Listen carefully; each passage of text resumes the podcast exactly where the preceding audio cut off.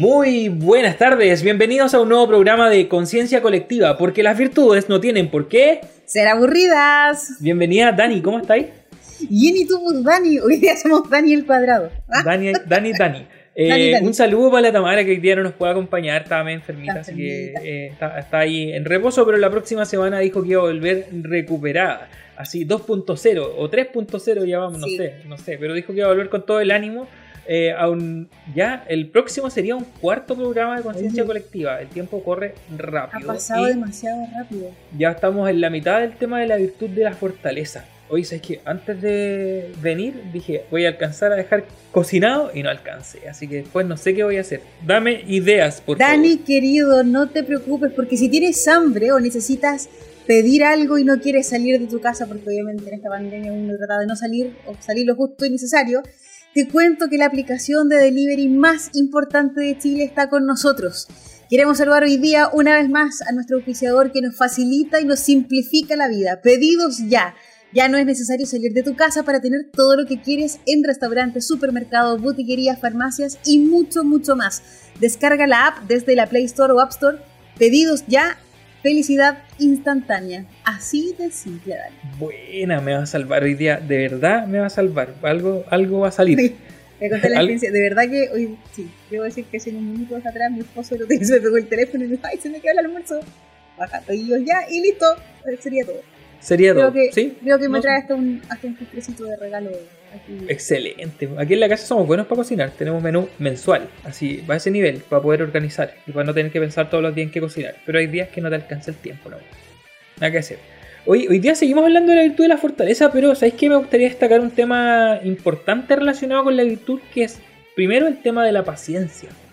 Del, del poder soportar muchas veces problemas que son constantes. Y uno, por ejemplo, sería un problema que ya lleva más de un año, como un año y medio ya, que el tema de la pandemia, ¿cierto? Nosotros sabemos que hemos tenido que tener paciencia, sobre todo con, con las medidas de, de, prevención, ¿cierto? El distanciamiento, las cuarentenas.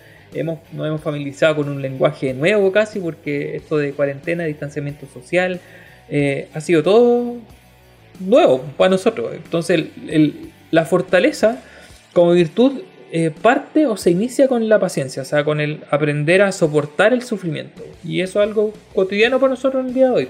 Oye, háblame a mí de paciencia. Aquí en la casa, creo, creo que tengo un máster. Pregúntame lo que quieras de la paciencia.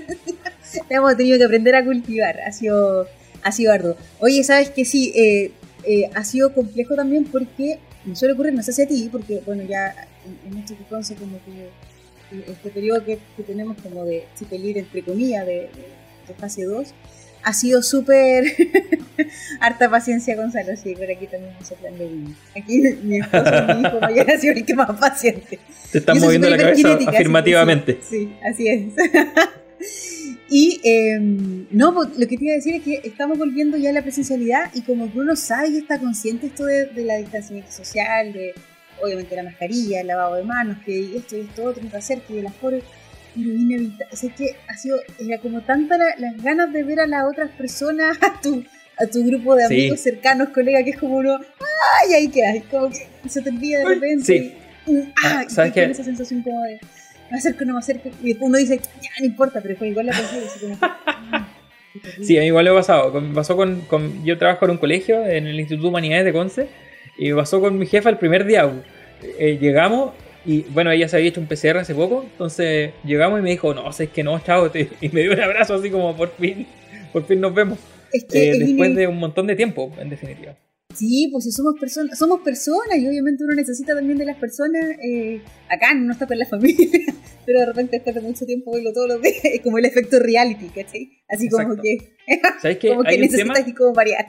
Yo ayer estaba revisando en clase, una clase en la que tengo dos alumnos inscritos, pero va una. lo bueno es que la una que va participa todo el rato, entonces hacemos como, no, es una clase, es como un diálogo, así como que empezaba a conversar de, del tema y se vuelve se vuelve entrete. Pero justo una de las clases de ética para el trabajo hablaba como de el valor de la regla de oro, que es la regla de oro de la ética es no hagas a otros lo que no quieres que te hagan a ti, ¿cierto? Pero la positivizaba, ¿cierto? Decía, haz a otros lo que te gustaría que te hicieran.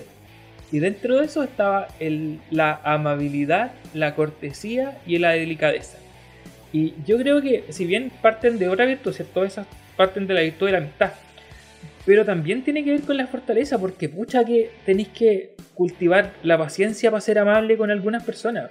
¿Cierto? Nosotros sabemos que en nuestra pega, que entre los conocidos, vecinos, solo me reiré un poquito. Solo me reiré entre los vecinos, los amigos, no sé si amigos, pero eh, los compañeros de trabajo, a veces nos cuestan las relaciones humanas.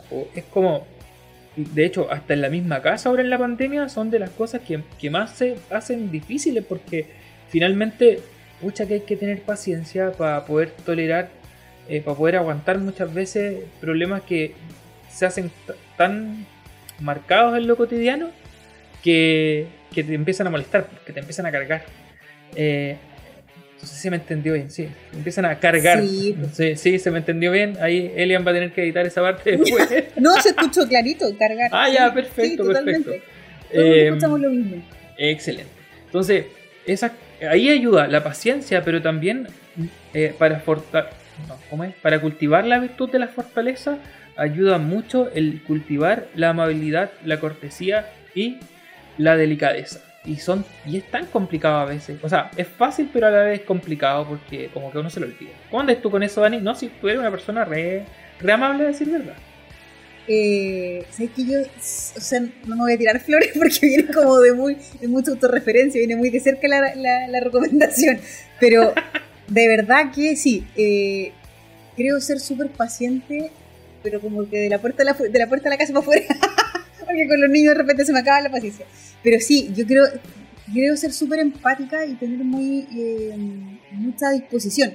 Y en esa disposición al otro, bueno, aparte que igual es parte esencial de, la pega, porque yo soy coordinadora pastoral y sí o sí tenéis que tener como, o sea, también uno es ser humano, también mete las patas y de repente dices, ay, por favor, ¿y hasta qué? ¿Hasta cuándo? Igual tenéis tu límite eh, en temperatura, pero, pero efectivamente eh, sí hay gente que se le da más fácil ser este sentido de amabilidad y hay otros que no es tanto. Hay otros que, por ejemplo, el tema del distanciamiento social y no saludarte, pucha, fue maravilloso porque eso de obligar a saludar o que por cortesía tenéis que hacerlo, acercarte a la otra persona, súper... O sea, yo conozco un montón de gente que me dice, me fascina la pandemia y ojalá que la pandemia siga por mucho tiempo porque Mira, el Egipto no va contigo. Yo soy uno de esos porque yo soy súper de piel con la gente que está alrededor mío que con la gente que quiero, pero cuando me toca llegar a ambientes de trabajo en donde, por ejemplo, la sala de profes del WOC, yo ubico a mis colegas y a los demás profes llevo años trabajando, pero solo los ubico. Entonces, llegar y tener que saludar muchas veces para mí era un motivo de estrés. Así, eh, no. Yo te tenía miedo. Es que tú eras súper serio cuando es que yo sé que a, mí siempre la gente cuando me ve me va así. Sí, yo ya, oye, capaz que le caiga mal, decía No, no, así es la cara que le ponía a todo el mundo. Eh, entonces, la mayoría de la gente cuando no me conoce dice eso, es que tú eres súper serio. Eh, sí, en cierto sentido eh, tienen razón. Y en el lugar donde yo trabajaba antes, de algún modo me vi forzado a cultivar esto, porque eh, yo creo que era una buena práctica, pero me hacía un poco de fuerza. El que llegaba a la sala de profes, trabajaba en un colegio, ¿cierto? Tenía que saludar a todos los que estuvieran en la sala de profes. Entonces, si llegaba y último, a, no sé, tres minutos antes de las 8, teníais que saludar a todo el mundo. A todo el mundo, no sé, 30 profes. Y los teníais que saludar a todos porque si no te miraban mal. Era como, oye, ¿qué le pasa a este tipo? Llegó con, se levantó con la pata izquierda. Entonces, uno dice, ¿qué valor tienen estos gestos? Tienen valor. ¿En qué sentido? En que ayudan primero a ir forjando un carácter más dispuesto a enfrentar los problemas, ¿cierto? Más optimista y sobre todo, eh, como que... ¿cómo, no sé cómo decirlo como que te crea un ánimo frente a la dificultad, como que te crea una predisposición a la dificultad, pero una predisposición positiva, finalmente. Y eso no es tan común. Y sabes qué, no solamente aquí en el tema de pandemia, yo creo que, es, como esa... No se trata de ser como andar siempre sonriendo y con la sonrisa así como... No, no se trata de eso. Pero sí hay cómo te sobrepones a las adversidades. O algo tan simple que uno lo tiene como, como la frase que dice siempre ver el vaso medio lleno o lo ve medio vacío. Y ahí esa es una, una elección propia. De hecho, hace poquitito eh, estábamos conversando con, con la Jime Zavala y la Jime quería que le mandaba un saludo también desde acá. que eh, ella es catequista también de la, de la pastoral y se le cortó la luz y está desesperada y ay, me pasa catequesis. Jimmy, relájate, no importa, la recuperamos después. Tómate el, ve y esto fue la frase, ve el vaso medio vacío, o sea, medio lleno, medio lleno, me equivoqué, medio lleno, medio lleno. ya, olvidé esa parte, el borra. Next. Eh, medio lleno, porque claro, o sea, estamos todo el día pegando el computador y un día que te desconecté de eso, así como eh, a la fuerza, tienes un tiempo para ti, para relajarte. Entonces, claro, eh, y aquí invitación a ustedes que nos están escuchando en nuestro radio. Escuchas, dijo la Tami el otro día, eh, nuestros auditores estrellas que están al otro lado de ahí del parlante, poniendo atención o de los audífonos. ¿Cómo nos sobreponemos? ¿Cómo vemos la vida? Y es una pregunta súper fácil. ¿O cómo vemos las cosas los dos más ¿El vaso medio lleno o medio vacío? Dani, ¿cómo lo ves tú? Yo creo que en el último tiempo he aprendido a verlo medio lleno. Pero es que mi carácter tiende a ser un poco pesimista, pero por eso es que ha tenido que ser un esfuerzo. Y parte de algo tan simple como que te pregunten, oye, ¿qué tal tu semana? ¿O qué tal tu día? Y, claro, a veces lo partimos así como, uh, chaval, no sé qué, hoy día ha sido un día terrible. Eh, y, claro, empecé a notar que, que, si uno llega con ese ánimo siempre, se va a predisponer a que siga así. Y de repente, no, bien. Y buscar algo buscar algo, aunque sea pequeñito positivo. Por ejemplo, hoy día yo no paré en todo el día. Llegué a mi casa, estuve media hora, salí por otro lado, después volví, media hora más, tomar once y venir a grabar. O sea, día largo. Pero no sé, pues vi a una amiga que no veía hace mucho tiempo. Eh, estuve en misa, que para mí eso es importante porque yo trato de vivir mi fe activamente. Entonces, estuve en misa y misa presencial, que es eso después de un rato ya también uno lo empieza a echar de menos. Eh, pude cantar en el coro y fue como bacán, porque hace tiempo que no cantaba, a mí me gusta cantar. Eh, no sé si a la demás gente le gustará como canto, pero me gusta cantar. Entonces, mirar esas cosas o, de repente mirarlas en perspectiva te permite comprender que de repente tu día no es tan penca. Al respecto, me gustaría que pudiéramos hacer lo que hacemos en clase de mostrar un video, pero hay una película que se llama About Time, cuestión de tiempo voy a tratar de resumir, te la resumo así nomás. Es como hay, un, tipo de, Adelante, de de Adelantemos la sección, adelantemos la sección que tenemos. Claro, no, pero es que es otra. Pero en esta película hay un tipo que puede, spoiler, me da lo mismo, puede viajar en el tiempo, pero en sus tiempos. Entonces, una de las recomendaciones que le da su padre es que vuelva a vivir el mismo día. Así como de repente tuvo un día terriblemente malo. Y le dice, vuelve el mismo día, pero esta vez notándolo, dándote cuenta el tipo lo hace, vive el mismo día nuevamente, pero mirando los detalles, mirando a la gente a los ojos, sonriendo, bromeando, y realmente le cambia la perspectiva. Entonces, cuando termina su día, el malo, ¿cierto? La esposa le pregunta, ¿y cómo fue tu día? Horrible, quiero puro dormir. Y el otro día le pregunta, ¿cómo fue tu día? Oye, la verdad es que fue bastante bueno, pero ¿por qué lo notó? Eh, y bueno, al final el tipo dice, ya no necesito viajar en el tiempo porque vivo mi vida viviendo mi día como si fuera el último. Y para mí fue como, sí, sí, en definitiva es eso. Y el otro día me acordaba cuando conversábamos de los tacos, yo iba aquí en San Pedro, que es del terror, créanme que es del terror salir a la serie Recién hablábamos de eso con él. venir para acá. Pero sé que el otro día y venía, bueno, me han pasado detalles, cositas chiquititas que uno como que dice, ya para que voy a seguirme como haciendo mala sangre. Disfrutemos lo que tenemos. Y me subí arriba del auto y fue como, ok, yo sé que voy a demorarme dos horas en llegar a mi casa. Filo, pongamos la música todo chancho, cantemos, disfrutemos, bajemos un poquito el vino, tomar, total. Ya, yo sé que uno igual alcanza un poco a manejar, pero, pero eh, presentarte ante las dificultades con una actitud distinta. Yo creo que grato sería el mundo, ya un poco más idealista o utópico pensarlo, pero que grato sería el mundo si todos pudiésemos tener esa mirada como más de más esperanzadora. Así que esa es la invitación. ¿Cómo vemos nuestra vida? Hoy me encantaría seguir conversando el tema, pero tenemos que ir a una canción y hay algo que es súper importante, que para poder vivir del modo que lo estamos como proponiendo de, de alguna manera, necesitamos del amor. Por eso es que en este momento, con todo mi cariño, yo voy a recomendar esta canción que es de Alabama Shake y se llama Give, me, Give Me All Your Love. Dame todo tu amor, se llama. Ah, él se lo va a dedicar a mi esposa que lo está escuchando. Que me va a escuchar. ya vamos a escuchar Give Me All Your Love de Alabama Shake.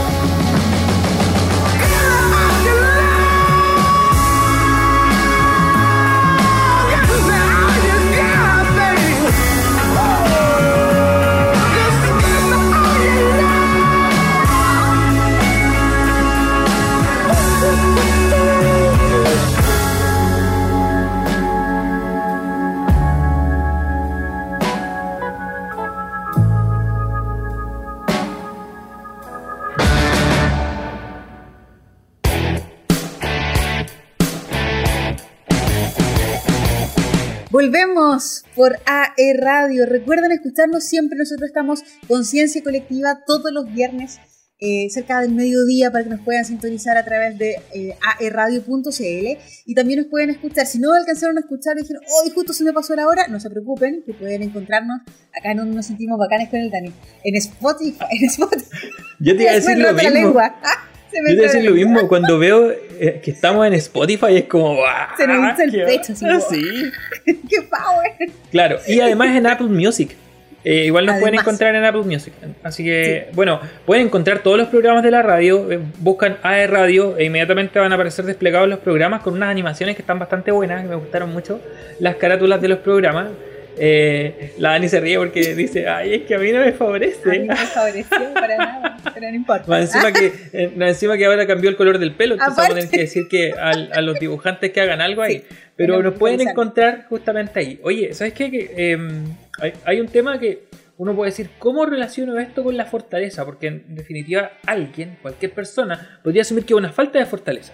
Porque la noticia que tenemos está sacada de la tercera eh, y dice depresión universi- en universitarios. Depresión universitarios. Pero ¿bajo qué contexto? Durante la pandemia. La adultez emergente es un periodo crítico en términos vitales.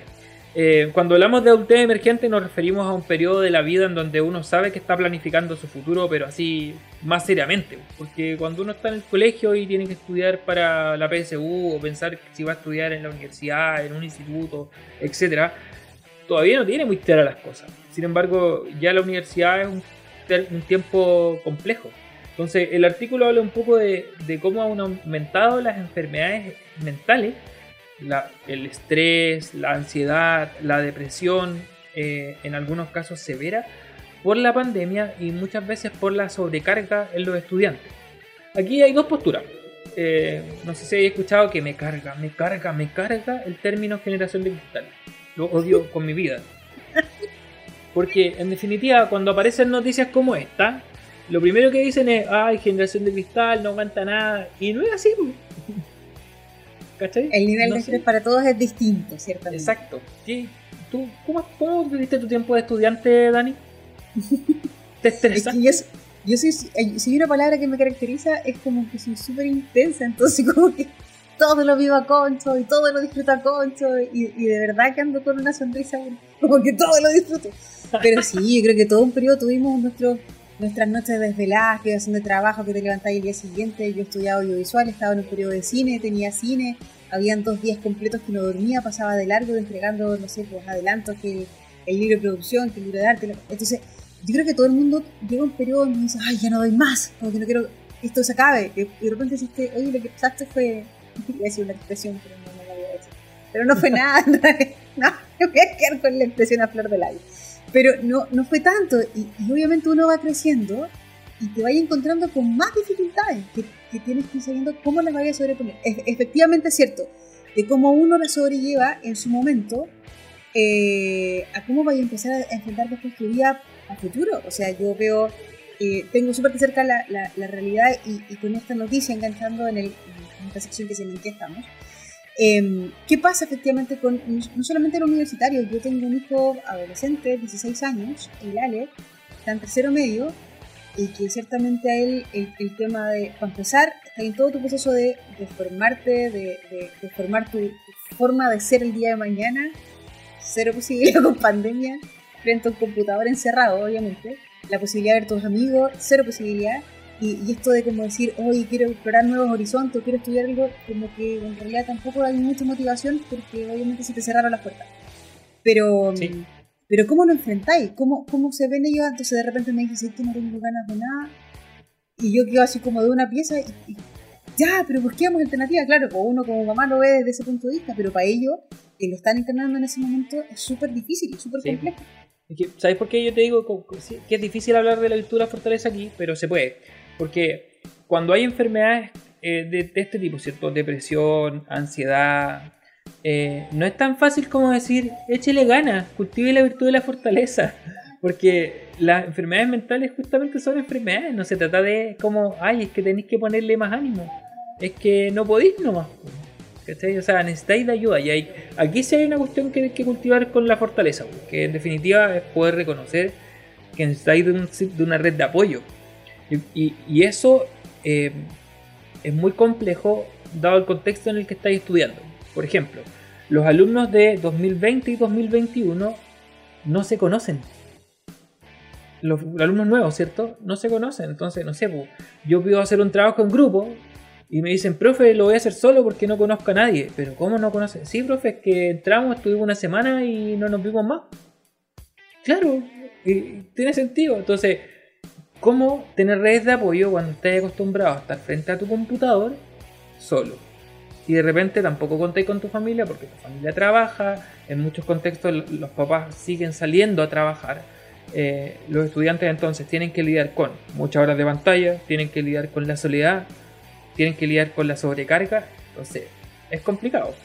Ahora, uno de los programas más, más fortalecidos también dentro de las casas de estudio, y no solamente a nivel de educación superior, sino creo que también tema del colegio, ha sido este tema de eh, apoyo y bienestar a, la, comunidad estudiantil, porque eh, yo veo, por ejemplo, bueno, cerca en Duoc lo que pasa con, la UAB, que es la Unidad de Bienestar Estudiantil, la, la cantidad de actividades que tienen es increíble y la cantidad de demanda es mucho más. Entonces, claro, o sea, tú te das cuenta la necesidad. Y no solamente pasa en los, en los estudiantes, porque yo debo decirte que sí, llegó un minuto del año pasado que colapsé y, y terminé hospitalizada, obviamente, a raíz de, de, de un cúmulo de estrés, de así como de, de, tratar de abarcar, abarcar, abarcar y darte cuenta que no podéis más. Pero efectivamente, eh, hoy día, y de hecho salió hace un poquito tiempo atrás la noticia, que éramos uno de los países más afectados emocionalmente, emocionalmente, más allá del tema crisis como económico y todo lo que se está viviendo, emocionalmente a causa de esta pandemia. Eh, la, y yo conversaba con un amigo que es psicólogo y me decía que es impresionante la cantidad de consultas psiquiátricas y, y, psicológicas sobre todo en esta necesidad de acompañarse. Entonces, al final, ¿qué es lo que uno hace? Es escucharlo porque sí, o sea, lo entendemos perfectamente. Eh, yo, hay algo súper importante que se dicho, bueno, eh, el tema de la depresión no solamente algo gatillado en pandemia, eh, no. es, es, lo que habla la noticia, la depresión es una enfermedad que, de generaciones, de años. Y, y, y en Chile además eh, ya tiene números altos, o sea, es uno de los países de Latinoamérica con mayores índices de depresión, de suicidio adolescente y más preocupante, no, no sé si más preocupante aún, pero igual de preocupante, de suicidio en adultos mayores. Sí, sí. Incluso, y, pero yo creo que hay una cosa que es súper importante. Es como cuando uno dice, no, no tengo diabetes, o no, no estoy enfermo de esto, no, se a mí no me pasa. Es que efectivamente la persona no se da cuenta y no, no, claro. lo, no hasta cuando no, lo, no toma conciencia de lo que está viviendo y no sabe efectivamente que necesita ayuda y no lo verbaliza o no lo expresa de una manera puntual, eh, claro, o sea, uno puede tener una red de apoyo alrededor, pero si la persona en sí que está viviendo esa depresión no, no lo logra como expresar ella misma, claro, va a ser muy, muy difícil. Ahí también hay un tema de, de reconocer eh, lo, lo, que necesita, lo que, lo que, falta. Bueno, yo dentro de mi familia, así que historias de depresión existen, eh, y uno que a lo mejor no ha pasado por eso, como que tú no logras entender cómo se ve todo negro alrededor, mm. pero claro, la situación es tan compleja, tan difícil, eh, que es lo que conversamos el otro día, no, no, podía hablar desde la vereda que no lo he vivido, porque claro. es, es, un tema súper complicado. Eh, y además, no es solamente un tema de sobrecarga frente a la pantalla, que el tema de los trabajos, volviendo al tema de los, de los estudiantes, hay una presión también importante, perdón los ruidos de fondo, pero usted acuérdense que estoy con, con hijos en la casa, así que ahí están mis hijos dando vuelta. Paso el dato por si acaso, porque si ¿qué es eso? Es eso, por si acaso, son mis hijos que dando vuelta. Eh, ya, volviendo al tema, lo, perdón, lo dispersa. Eh, cuando, por ejemplo, eh, uno habla del, del, del, tema de la depresión, en los estudiantes no solamente es la carga, la carga académica hoy día, ¿ya? Es una carga porque además no sabéis qué vaya a hacer el día de mañana los cabros que están a punto de egresar.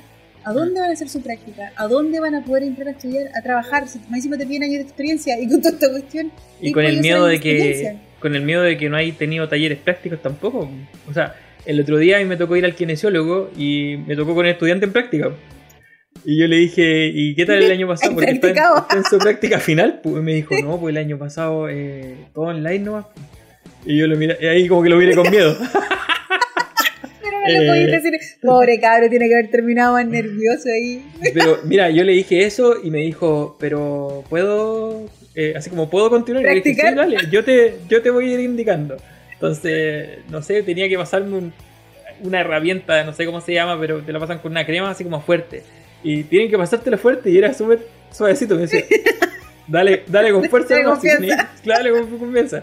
Eh, pero claro, él incluso manifestaba su preocupación directamente porque no había tenido práctica. Entonces, todo ese cúmulo de preocupaciones puede detonar evidentemente en enfermedades, de, de, en enfermedades como estas. Po. Y, y claro, el pedir ayuda, el también el un poco ir quitando los tabús al respecto, porque hay mucha gente que aún hoy no se atreve a pedir ayuda psicológica o psiquiátrica incluso porque considera que, que está mal, que no, si yo no estoy loco. Uno dice, ¿cómo? En, en, en, este tiempo aún hay gente que tiene esa concepción, aún hoy. ¿Ya? O el tema de los medicamentos también, pues como no, pero ¿cómo andar tomando esas pastillas y la cuestión? a veces son necesarias y finalmente la depresión. Oye, y recordemos eh, que una cuestión... se acabó el, el, medicamento más, de uno de los más consumidos en el tema de depresión. Sí, se acabó en, ¿Sí? en ese caso en su momento. ¿De verdad? Mira, a mí me tocó pasar por, ¿Sí? una, por un periodo depresivo leve, no fue tan fuerte. Eh, y me dieron, me dieron unos, unos antidepresivos así hey, la, la famosa sertralina. Y sí. de verdad que te ayuda, caleta. eh, te ayuda caleta, porque claro, uno no se da cuenta, pero en definitiva cuando uno habla de depresión habla de un desequilibrio que es de tipo de tipo de la química cerebral finalmente. O sea, hay algo en tu cerebro que no está generando de las hormonas que te producen la felicidad finalmente. Dani, Y, sí, sígueme contando, sígueme contando tu historia porque tengo que atender aquí una situación que si no va a ser depresiva y deprimente al lado mío. Vaya, vaya. Entonces, el, el perderle un poco el miedo a los tabús que existen en torno a la depresión hace que nosotros justamente podamos establecer eh, redes de apoyo que parten por ayuda médica, que continúan por gente que está, es mi lavadora que está sonando detrás, lo sé. Eh, que el buscar ayuda médica, el por buscar ayuda de la familia, buscar redes de apoyo en los amigos, hasta poder eh, tener un círculo de contención que te ayuda a salir adelante. Pero en definitiva, y aquí viene el tema de la virtud de la fortaleza, ¿cierto? Con enfermedades como estas, igual con- que con enfermedades físicas, ¿cierto? El confiar en que se puede salir adelante a pesar de que muchas veces desde lo afectivo no vas a ver nada, si no vaya, no vaya a ver ninguna solución porque parte del sufrir la depresión es así. Y lo otro es el tema del autocuidado. Yo creo que es uno de los conceptos que más han surgido en pandemia. El autocuidado. ¿Y qué cosas podemos hacer para poder cuidarnos a nosotros mismos? Y, y yo creo que una de las cosas más como valiosas a la hora de hablar del autocuidado eh, es justamente el tener actividades que te permitan eh, ampliar tu perspectiva o por último alienarte. ¿Alienarte en qué sentido? En salirte de la realidad un poquito, ¿cierto? Eh, respirar y poder volver. Eh, el autocuidado va- pasa también por ese tipo de cosas. Oye, ¿sabes qué? Eh, Me acordaba- La Dani, ¿qué estabas diciendo tú? Tú estabas diciendo las cositas así como... Ay, que estaba haciendo tantas cosas. Es que de verdad, créanme, me- se van a matar de la risa. Yo siempre lo cuento y, y- y de verdad que es para la risa. Para mí, el tema, bueno, es un tema personal. Para mí, el hecho de dormir no significa así como vacaciones o descanso. A mí, dormir es porque hay que dormir, ¿no? ¿cachai? No, es- no es un tema que a mí en lo personal me. Es como, oh, voy a. Quiero vacaciones para puro dormir. No, mentira. Entonces, ¿qué pasaba? Que yo, como estaba en teletrabajo el año pasado, estaba full, más los niños, yo me levantaba, es una tontería, pero me levantaba a las 3 de la mañana, te prometo, Dani, y no, no lo hice una vez, lo hice muchas ¿Pero veces. por qué? Me levantaba a las 3 de la mañana y era mi único espacio mío propio con, conmigo misma. y me sentaba en el... y, y de verdad que sí, y, y mi esposo me decía, pero Dani, ¿cómo? Oye, y al final después lo conversamos y decía, ya, dale. No, no, no te- Porque yo aparte el otro día igual de hiperkinética. ¿Y qué hacía a las 3 de la mañana? Me sentaba en la mesa y hacía filigrana. ¿Qué es la filigrana? es una técnica de papel, de enrollar papelitos y armando figuritas. Lo hacía y el otro día renovaba total. O hacía telares, o bordaba punto cruz, o ahora encontré una cuestión que se llama Diamond Painting. Painting. Ah, no sé, Diamond pésima en painting, inglés, pero, no painting. tiene- pero, pero es que de verdad, el hecho de eh, el que le gusta la manualidad, hágalo, porque aunque sea un espacio breve, de Sí. verdad que puedo ser la loca, pero me levantaba a las 3 de la mañana pero es que y, y era mi espacio de mío, no lloraba nadie, nadie quería ir al baño, nadie, quería- nadie necesitaba de la mamá para hacer la comida, pero Eh, era eh, necesario.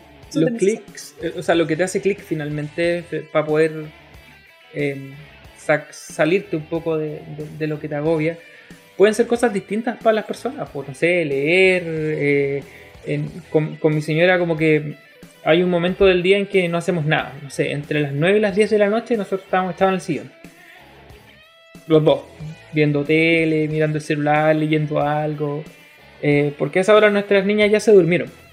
O una por lo menos está en proceso, pero la dejamos sola. Como ya, ando a dormir. Ok. Se queda en la cuna y la Dame dejamos. la receta, dame la receta. No, no sé, no sé. No sé cómo lo hacemos, pero así funciona. Y la, y la otra se queda dormida al tiro. Cinco minutos y está durmiendo, la más grande. Entonces, tenemos una hora no hacer nada y después nos vamos a hacer lo que tenemos que hacer para el otro día, hacer almuerzo, yo planchar algo para el, para para el trabajo, etc.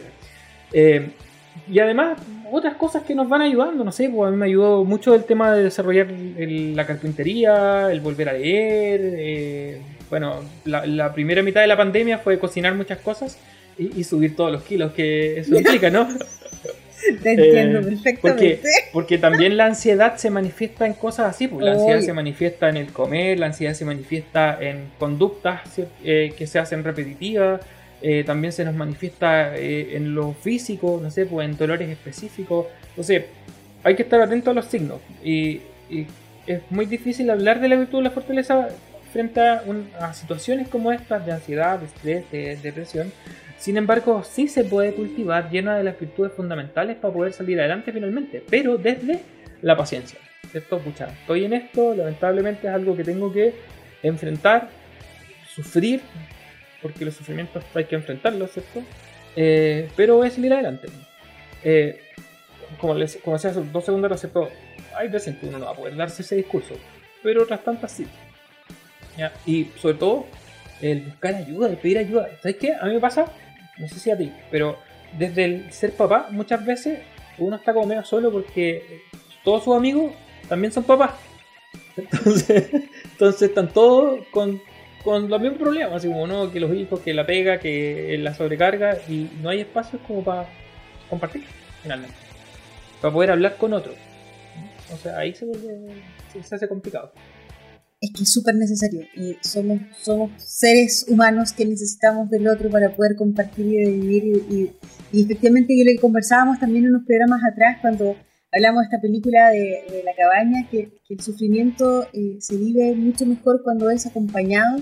Y los momentos difíciles es lo mismo. Los momentos difíciles o- o- son más llevaderos, efectivamente, o el duelo, el proceso de duelo es cuando uno está acompañado. Claro, efectivamente, uno en el momento del estribo igual se encierra, es como, déjenme solo cuando termináis, Sí. no sé, con una relación de, de años, y, no, déjenme solo, no quiero nada con el mundo. Y, pero sí, después de cuando uno ya sale, que, que es súper necesario ese espacio también de soledad, de, de patear la perra, de ya, ok, listo. De Pero- duelo, finalmente. De- sí, de, sobrellevarlo, pero también el hecho de, pedir ayuda. Eh, aquí no somos quienes para dar consejos, pero sí, sí, yo creo que todos hemos tenido sus momentos difíciles eh, en los que hemos necesitado de, mira, da lo mismo si te hablo o no te hablo, pero una mano en el hombro y, estoy aquí, si necesitáis algo, cuenta conmigo, escucha que yo aero eso, entonces, Sí.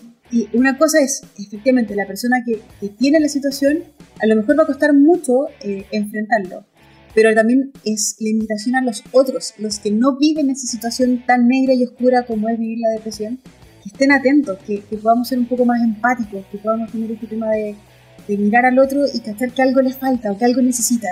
Que aunque no lo pida, uno estar ahí, tampoco siendo cargante, pero estar ahí así como la, la expresión ojo al charqui en, cualquier Sí. cosa y, y aquí estoy por si acaso. Claro. Oye, Dani, mira, si en el Duoc, sí, no, porque este programa está dirigido a los alumnos de Duoc principalmente, pero nos escucha más gente, por supuesto. Pero si hay alumnos de Duoc que en este momento estén pasando por situaciones difíciles eh, en, en el nivel del que estamos hablando, eh, ¿cuáles son las herramientas que nos ofrece el Duoc para poder enfrentarlo? Oye, mira, eh, algo tan simple. La Marcelita, la Marcela Munoz, ella es la encargada de UAB, eh, eh, la- la unidad de bienestar estudiantil. Y, la, la Marcela tiene un programa completo de apoyo en todas las áreas, desde lo pedagógico hasta lo- este tema como más psicológico, por así decirlo. Así que si, si ustedes necesitan ayuda, acérquense al DAE, acérquense a área.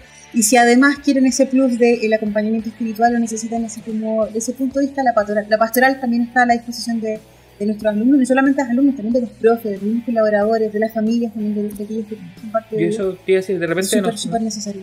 no es tanto el rol del profe, pero muchas veces hay alumnos que desarrollan más feeling con un profe y bueno, si están así como con todos los problemas aquí, Oye, de hecho, los profes profe va son- por ahí, ¿ver? ¿Sabes qué? Los profes son un, un tema súper vital. Bueno, estos son yo yo no, no hago clase, pero el profesor que presta oreja, el que, el que no sé si el año pasado compartíamos el hecho de que en vez de que ya vamos a revisar los contenidos de la clase de hoy día, tan simple algo así como el cómo están. Y esa pregunta es clave. No sé cómo ya, ¿cómo están? ¿Listo? ¿Ya todo? ¿Partimos? No, el cómo están, pero conscientes de la pregunta que estoy Y haciendo. darte el ¿Cómo tiempo están? de escuchar a los alumnos, así como, ¿cómo estuvo Sí. su semana? Sí, eso es súper necesario. ¿Sabes qué? Yo me he dado cuenta de eso en pandemia. Mira, vamos a tomarle la, la- la colita al tema cuando volvamos. eh, estamos terminando ya la primera parte de nuestro podcast. ¿De Y verdad? vamos a terminar, sí, vamos a terminar esta parte del podcast con una canción. A veces lo único que uno quiere es que te digan, oye, todo va a estar bien. Y la canción es de John Batiste y se llama it's alright.